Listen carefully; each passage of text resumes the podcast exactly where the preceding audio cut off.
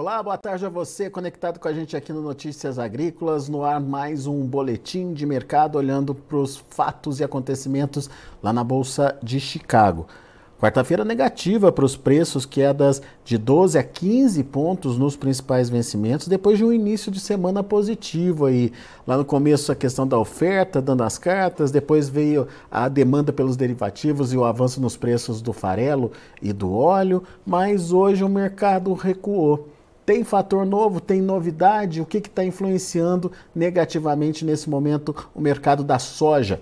Vamos perguntar para quem entende, está aqui comigo, meu amigo Vlamir Brandalize, lá da Brandalize Consult. Vlamir, que hoje está em Sinop, é isso, Vlamir? Seja bem-vindo, meu caro, e ajuda a gente a entender esse movimento negativo de hoje. Teve algum fundamento, alguma novidade? Boa tarde, Alex. Boa tarde a todos. Olha, Alex, tem sim, tem fundamento do, da soja, não, mas é o mercado financeiro atuando. É, começou uma semana positiva, que nem você falou, né, com notícias boas para as cotações, em função aí do USDA ter divulgado dados da Argentina, que na segunda-feira animaram o mercado, né, que a Argentina vai ter uma colheita menor do que é esperado, vai precisar importar grandes volumes, a notícia de que a, as, os americanos também vão ter que importar soja, tudo isso foi positivo no começo da semana. Mas hoje o mercado ele vinha do movimento técnico, já tentando a realização de algum lucro, né? o pregão noturno veio com leve baixa na soja, e durante o dia vários fatores que surgiram foram negativos, ou seja, nós saímos daqueles fundamentos, que é fundamento bom, né? que é safra menor aí da Argentina, para o argentino não é bom, né? mas para o mercado e para o Brasil, produtor brasileiro é um fundamento bom. É, e agora passamos a ter uma avalanche, é o efeito manada hoje. Hoje no mercado a gente diz que teve um efeito manada porque a notícia derradeira, depois de ter alta de dólar interno no, no Brasil, porque pressionou Chicago, muita pressão de venda no Brasil, nós tivemos aí o um anúncio, de, de, se não me engano, da vice-presidente, vice-diretora, diretora do, do Federal Reserve, lá do Banco Central Americano, apontando que em função da situação da inflação acelerada nos Estados Unidos, ainda não está controlado, e da economia crescendo menos do que eles estão esperando, eles estão apontando que eles devem elevar os juros aí nessa próxima reunião em mais 0,25%, passando a 5, de 5 a 5,25%. Automaticamente, isso trouxe um efeito manada sobre o dólar. O dólar subiu perante as principais moedas a nível global e ele derrubou todas as commodities. As commodities caíram todas, petróleo com mais de 2%, é, açúcar, café, todo mundo caiu, soja 15, 16, 18% de pontos, é, milho, trigo, todo mundo caindo. Além de que, que eu já citei, tem o efeito Putin que também, desde ontem, está tendo um efeito negativo, né, Alex? Porque o Putin que anunciou aí é, na semana passada que pode cortar o canal de escoamento livre ali do, do corredor, no caso do Mar Negro, agora ele anunciou que por enquanto não, está é, tá seguindo o acordo. É aquele efeito Putin, né? Ele primeiro dá um tapa, depois assopra, mas aí o mercado começou a se acomodar e dá para ver que trigo e milho já ontem também já estavam negativos, mas hoje o efeito principal foi o Fed aí, Federal Reserve, fedendo aí no mercado da soja, uhum. né, Alex? É propriamente dita a palavra.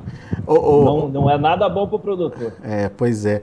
Ô, Vlamir, e essa história no Brasil hoje, essa essa volta da, né, das discussões sobre a necessidade de instalação de CPMI e o próprio governo meio perdido com a questão econômica aqui do país, isso de alguma forma também interfere nesse movimento do dólar? Movimento de dólar interfere sim, mais do que provavelmente mais do que o próprio anúncio do Fed lá, né? Esse do efeito do Fed provavelmente era para termos uma alta de dólar aí de meio por cento e nós estamos fechando o dia com mais de um, um pouco por cento de alta no dólar em função de dois fatores do governo, né? O governo está perdido, esse arcabouço fiscal ele, ele é um balaio de gatos, o mercado financeiro está muito desconfiado dele, né?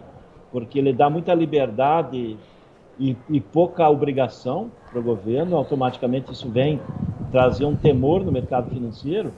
E o escândalo hoje que, que a, se eu não me engano, foi a CNN, né, que foi que divulgou primeiro essas imagens aí do, do, do, do a parte do governo aí, a, a segurança do governo recebendo os invasores ali, só, só faltou dar um cafezinho e um sanduíche na entrada, ou seja, água deu, viu, Vladimir? Né? Mudou a figura, é sinal de que parece que o governo está no meio, tá, tá sendo um dos que promoveu esse, esse, essa invasão, isso no mercado financeiro e o mercado, ele não gosta muito disso, né? O mercado internacional diz, oh, o Brasil não é confiável, então automaticamente essa forma de pressão para o dólar, é temor que o investidor comece a não colocar mais dólar aqui, né? Porque o governo é um governo inseguro. E aí a pressão do dólar voltou a trabalhar acima dos 5, quando que a semana passada ele trabalhava até 4,90. Então é um fator. Só que pro produtor de soja hoje ainda não teve reflexos importantes. O mercado não mudou quase nada porque o mercado, como está muito ofertado de físico para embarques curtos, o produtor precisa de venda lá rápida para caixa, ele está pressionando o prêmio para baixo. Então o prêmio caiu mais e automaticamente isso refletindo aí em essa alta do dólar não ser sentida pelo produtor. Já já a gente detalha isso, Vlamir, mas eu queria saber ainda sobre Chicago, né?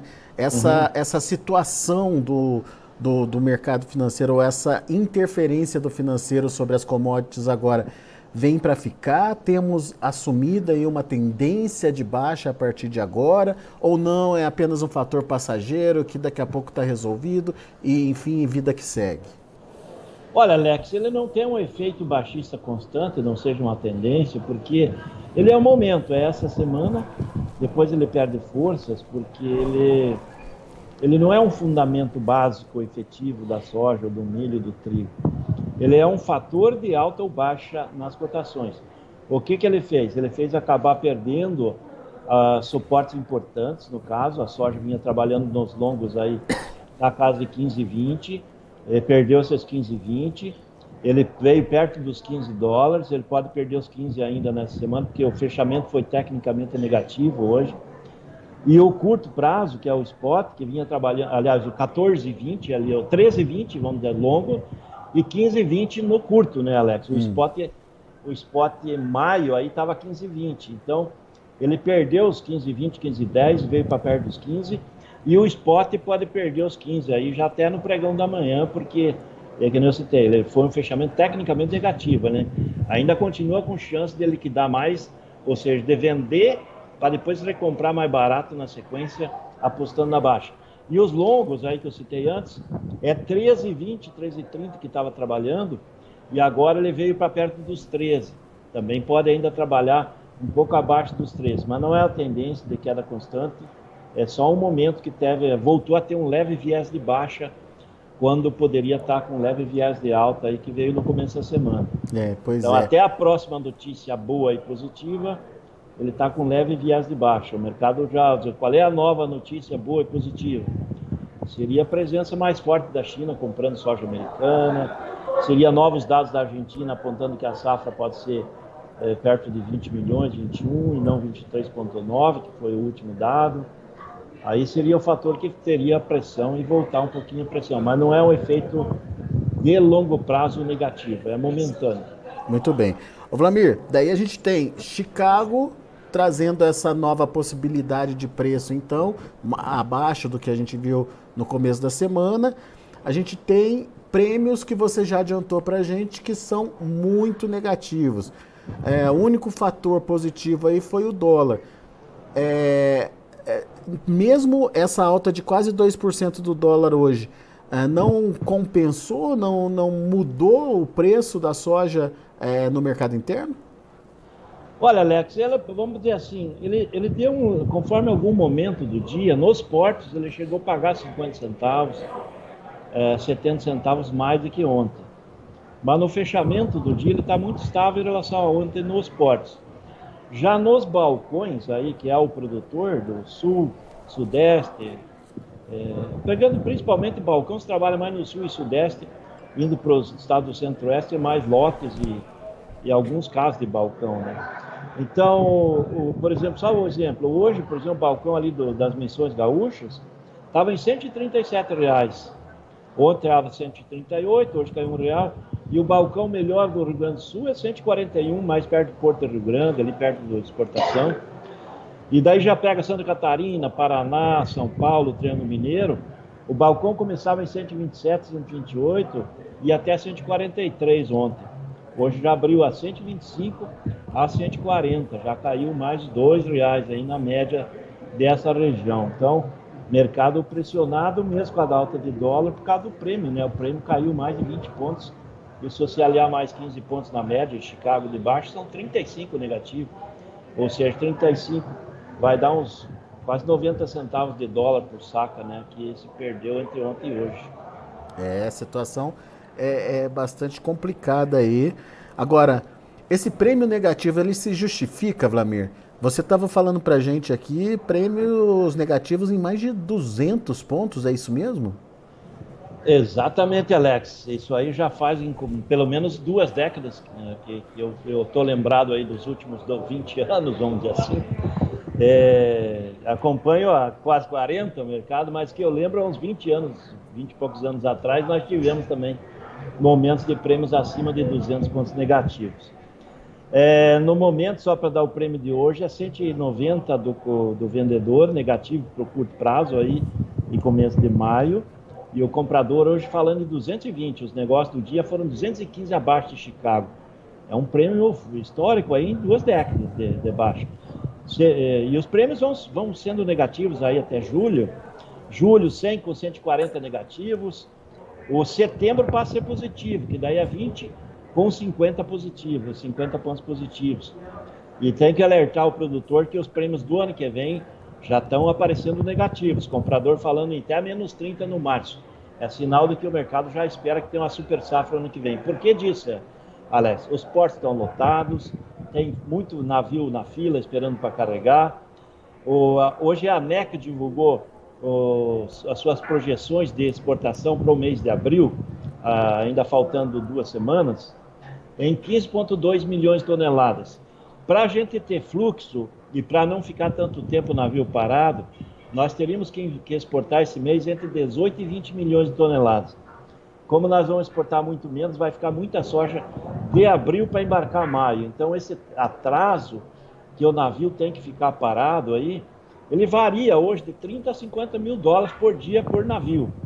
Ou seja, se o navio vai levar 60 mil toneladas, ele vai custar caro aí, né? E essa é a diferença, ela, ela é colocada no prêmio, que quem paga a conta é o produtor. Então, se mesmo Chicago, estando numa boa cotação, a cotação de maio acima de 15 dólares é uma excelente cotação, só que o maio ele está com um prêmio de 215 negativo. Então, a realidade dele é 13 dólares por bushel, que é o valor dele do momento no Porto de Paranaguá, por exemplo, e não, pois e é. não os 15 e pouco por causa do prêmio que corta, né? O prêmio é o navio parado que a gente tem que pagar a conta, né? Então, é o problema. E o, esse governo que está aí parece-me que não vai querer privatizar os portos, ele vai, ter, vai dificultar a vida do, de quem quer investir em portos para melhorar, porque tem muito, muito obstáculo pela frente, né? E daí nós com a safra crescente, recorde, cada ano batendo recorde, e os portos com as mesmas capacidades, cada vez vai ficar mais complicado, porque o navio chega para carregar e às vezes leva um mês e meio para parado ali esperando, e daí custa um milhão e meio, dois milhões de dólares é, para ele ficar parado e tem que descontar do valor da carga, né? Então é esse que é o prêmio. Por enquanto não tem uma expectativa de melhorar nos momentos de, de grande oferta de safra, que no caso da soja normalmente vai de março até agosto e do milho de setembro até janeiro. Esse ano nós vamos embolar tudo o segundo tempo aí, o segundo tempo digo de agosto em diante, porque daí a soja vai continuar embarcando forte, milho vai chegar forte. É aquele rolo nos portos aí, Alex. Tinha que ter privatizado tudo isso uns 3, 4 anos atrás para hoje nós termos aí a, a dobra da capacidade de embarque. Daí o prêmio não seria negativo, o prêmio lá nos Estados Unidos hoje varia de 90 a 110 positivos. Já pensou se pegar a soja 15 dólares mais um prêmio de 100 pontos dá 16? Aí o produtor estaria navegando novamente em cotações de 180, 190, 200 reais. É o problema de ter feito o L, né? Pois é, Vlamir. Complicada essa situação. Agora, só para a gente entender, é, quando você fala que a partir de setembro a gente tem já prêmios positivos, isso no final das contas pode significar uma uma alternativa de negócios para o produtor ou ele tem que computar outros custos aí? Por exemplo, carregamento da soja, por exemplo, uma virada de Chicago, enfim. É, qual que é o risco de deixar para negociar lá na frente, Vlamir? E quem deve negociar agora, né? Se dá para colocar assim. Olha, Alex, hoje tem muita gente que tem dívida em abril outros em maio, né? Então tem muita gente do setor da soja que precisa de caixa para pagar a conta em abril e maio. E a grande questão é, se ele segurar esse grão aí e pegar o dinheiro no mercado financeiro para pagar a dívida, ele vai ter que carregar um custo de mais de 2% ao mês. Então, nesses próximos meses, ele vai ter um custo adicional aí de 15% mais ou menos, né? Então a soja hoje que está, vamos arredondar ela para 130 reais. Com 15% a mais, ela tem que valorizar aí uns 15, 16, 17 reais. Ela tem que sair e para pelo menos 145 para o produtor no interior. E hoje não há essa garantia, Alex, porque o mercado de Porto, ele trabalha hoje, vamos pensar setembro, né, que é uma posição lá na frente, já que é prêmio positivo. Setembro, hoje o porco estava pagando, o Porto, né, Paranaguá, a chance melhor, 155 reais. Se o produtor que está no interior aí, longe do porto, que tem um custo de frete de 15, eh, 155, ele vai conseguir no máximo 140, né? Então, ele não paga a conta, ele acaba não se tornando um negócio interessante por causa do alto juro brasileiro. Então, é, é, ele tem que pagar a conta, vai seguir forçando venda e o mercado pressionado. Para aquele que tem em armazém próprio, que está com custo de carregamento baixo, aí é vantajoso. Até ele carregar o grão para vender em setembro, já começar a fixar a posição de setembro e entregar lá na frente a posição e ganhar o nível aí que está hoje dando chance de 155 no Porto. Então, é cada caso é um caso, né, Alex? Quem tem quanto para pagar no imediato, ele não tem muita alternativa, né? Ele tem que fazer dinheiro com a soja, com o milho, para ele pagar essas contas, porque depois, se ele não pagar, o juro que vem em cima dele vai ser de uns 2,5% ao mês, daí, é. aí a soja provavelmente não vai se valorizar tanto para compensar essa conta. Pois é. E ainda mais se vier uma safra boa lá nos Estados Unidos, né, Vlamir? Tem mais esse risco, né? Que eu torço que não aconteça, Alex, mas, mas é mais uma parte aí da fotografia. Pois Acho é. que não vai influenciar tanto, tanto, porque o produtor americano também ele tem um custo aí muito acima já de 12 dólares o bushel, então ele não provavelmente não vai querer, não, não vai vender físico, vamos dizer assim. É, se ele o mercado recuar muito lá também, daí para as vendas e limita a queda, né? Então, Alex, então é por isso que eu não vejo o mercado como uma tendência de queda constante, mas mas o produtor americano também vai servir de freio aí lá na sequência quando chegar a safra deles. Né? É. Pessoal no YouTube participando com a gente, obrigado pessoal pela participação. Aproveito para convidá-los a se inscreverem no canal, é, enfim, deixarem seu like aí e principalmente acionar o sininho sempre que o Vlamir ou outro analista estiver aqui com a gente falando sobre o mercado, você vai ser avisado aí, vai poder participar com a gente, interagir com a gente, como está fazendo aqui o Silvio Paiva. O Silvio pergunta o seguinte: o dólar não é bom para a soja subir de preço, Vlamir? É, mas. É, Com certeza, prêmio, é verdade, ele está certo. O prêmio mas tira, o problema né? é que a, a, formação do preço da soja ela envolve Chicago, dólar e prêmio. Se a gente e o prêmio, tem... e o prêmio está extremamente negativo. E se a gente tem o Chicago negativo também, esses dois fatores juntos tira todo o ganho da, da alta do é, dólar. Exatamente. Né? Hoje, se a gente pegar Chicago e prêmio, o que, ele o que caíram ambos, está dando mais de 2%, né? 2 e pouco por cento. E o dólar subiu só um e pouco. Então, é possível que até amanhã o balcão esteja mais barato que hoje. É. O Giovanni Gregolin, lá do Noroeste Gaúcho, está avisando a gente que a soja balcão por lá está 141, Vlamir. É, é isso aí, 141 em alguns lugares do Rio Grande do Sul tem isso aí, mas ele vai de 137 a 141 ali no Rio Grande do Sul. Quem está longe do porto, 147, lá nas missões, quem está melhor, 140, 141. e olha, e olha que o Rio Grande do Sul tem a disputa é, por soja por lá, né? É, exatamente, quebra de safra quebra grande, de né? Safra. O pessoal precisa de soja. É. Muito bom. Obrigado, pessoal do YouTube, participando aqui com a gente, mandando suas perguntas. É, continue participando. Não esqueçam aí de deixar o like aqui pra gente. E meu amigo Vlamir Brandalize, muito obrigado pela sua participação mais uma vez conosco. Volte mais vezes, Vlamir. É sempre bom te ouvir. É isso aí, Alex. Prazer conversar contigo, mesmo esse calorão que está aqui em Sinop. Nós estamos aqui num calor de rachar, mas a safra está andando bem. As lavouras de milho e safrinha estão espetaculares aí fora. É, né? Você tem visto as lavouras por aí, Vlamir? Como? Você tem visto as lavouras por aí, tão bonitas? Visitei, né? vi as lavouras. Quando nós sobrevoamos aqui na chegada com o avião, as lavouras estão muito boas aqui. A maioria das lavouras estão escapes, Alex. Hoje choveu já aqui aqui na feira, à tarde, ontem choveu, está chovendo, agora está preparando chuva de novo. O clima para safrinha aqui no Mato Grosso está espetacular. Safrinha cheia aí pro pessoal. Muito bom. Quem não está gostando é o produtor que está vendo o preço despencar, né, Vlamir, para o milho. É, esse é o problema, Alex. O produtor tem que acompanhar ainda mais o Notícias Agrícolas uhum. aí, para ter mais informação e seguir informações boas, né? É isso aí. Vlamir Brandalize, um abraço, meu amigo. Até a próxima. É isso aí, Alex. Um abraço, até mais. Aí, Vlamir Brandalize, direto lá de Sinop, no Mato Grosso, falando aqui com a gente. Vlamir está rodando o Brasil aí, participando das feiras, dos eventos, enfim, levando as informações e todo o conhecimento que ele tem aí do agronegócio. Bom, vamos ver os preços, vamos ver como encerraram as negociações lá na Bolsa de Chicago. Acompanha comigo na tela.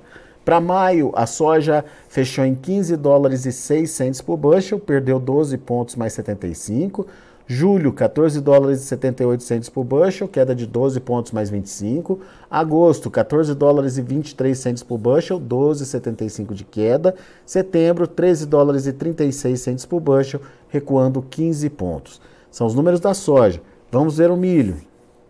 Também no vermelho, como adiantou o Vlamir, as commodities, de uma forma geral, sofreram bastante com o dia basicamente financeiro hoje.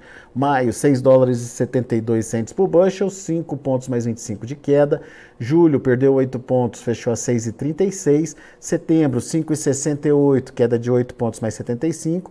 E o dezembro, 5 dólares e 63 centos por bushel, perdendo 8 pontos. E para finalizar, a gente tem o trigo, que também teve queda forte. Olha aí, 15, 16 pontos de baixa. O maio fechou a 6,81. Julho, 6 dólares e 92. O setembro, 7 dólares e 3 centes por bushel. E o dezembro, 7 dólares e 19 centes por bushel. São os números de hoje já de fechamento do mercado. A gente fica por aqui e agradeço muito a sua atenção e a sua audiência.